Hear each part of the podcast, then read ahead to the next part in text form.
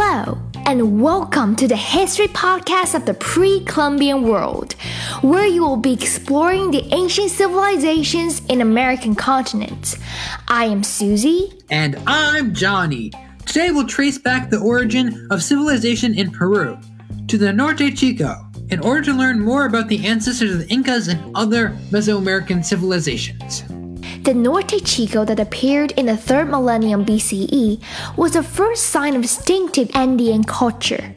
Its importance in the Peruvian plain paralleled the Olmec civilization in the 2nd millennium BCE in Mesoamerica, which we introduced in our first episode. The Norte Chico was a thousand years after the Sumerians in Mesopotamia, but 2,000 years before the Olmecs. Where was Norte Chico located? The Norte Chico were located in the arid region along the Peruvian coast, about 200 kilometers north of present day Lima. The area contained four small river valleys the Huaura, the Supe, the Pativilca, and the Fortaleza. It is called Little North. The culture came into prominence in the late Archaic period, around 3000 to 1800 BCE, about a thousand years before the construction of the first pyramids in Egypt. The Norte Chico's unique geographic characteristics contributed to the civilization's idiosyncratic path. There has been a debate between scholars regarding the early development of Norte Chico, whether it came into place from effective maritime exploitation or irrigation based agriculture. The theory that favored the fishing economy as the origin of Norte Chico was supported by the Paracoastal site. This theory argued that the Andean civilization had a maritime foundation, as marine resources played an essential role in the diet of coastal communities. The Norte Chico people relied on marine products like sardines and anchovies as the main sources of protein. However, many other theories contrasted the maritime foundation theory and proposed that agriculture played a bigger role in the development of the Norte Chico people because of the semi arid coastal conditions drove them inland. The theory for the Agriculture Foundation was supported by the inland sites such as the Supe Valley of Caral with the large inland communal constructions. The decrease in mobility led to the appearance of villages and therefore new economic social formations. Settlers became more dependent on stable resources and more people participated in specialized labor.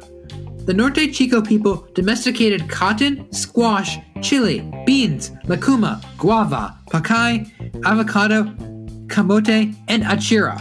The surplus production of agriculture spurred economic trade and craft production, as well as leadership and the construction of large ritual architecture. It also provided a colorful diet for the Norte Chico people, which included corn, sweet potatoes, and anchovies. About 180 miles north of Lima in the Supe Valley was the city of Caral, which was founded in 2900 BC. There were a series of large temples located in Caral, whose construction predated the Egyptian pyramids. The city was situated in the Ring of Fire, a line of tectonic activity that encircled the Pacific Ocean. The clever citizens of Caral built their temples with large nets incorporated within their stone walls so that they could absorb the shock waves of earthquakes. This is incredible! See, Johnny, you learn something new every day. Yes! Apart from containing temples designed to withstand earthquakes, the ancient city of Caral was the most expansive Norte Chico city. The city was full of temples, sunken plazas, residential buildings, and amphitheaters. The largest pyramid is the Pyramid Mayor, which had a base of 160 meters by 150 meters and was 18 meters high. It was made up of six platform mounds and appeared to look like a very shallow step pyramid. In addition to the religious structures found at the site, about 20% of the city of Caral was used for residential housing.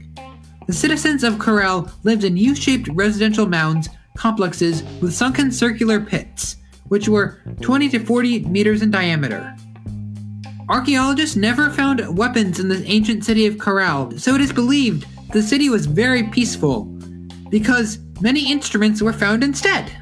According to Dr. Creamer, a professor from the Department of Anthropology at the University of Northern Illinois, the Norte Chico took a hybrid path to civilization involving both agriculture and the exploitation of marine resources.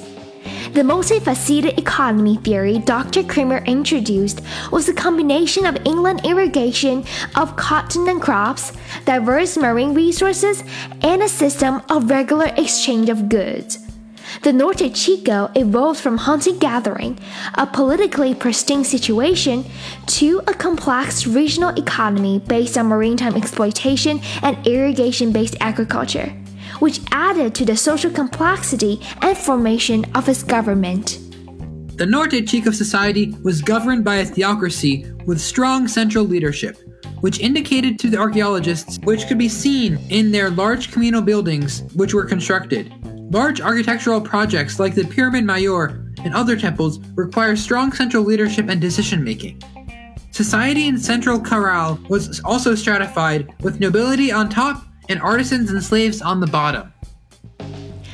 Overall, the study of Norte Chico facilitated our understanding of the early stages of civilization development in Peru, resembling the Nile Valley for Egypt and Olmec Heartland for Mexico the Norte Chico had undergone a cultural transformation from simple nomadic hunting gathering to the complex pattern of social political organization with a mixed economy of agriculture and marine exploitation.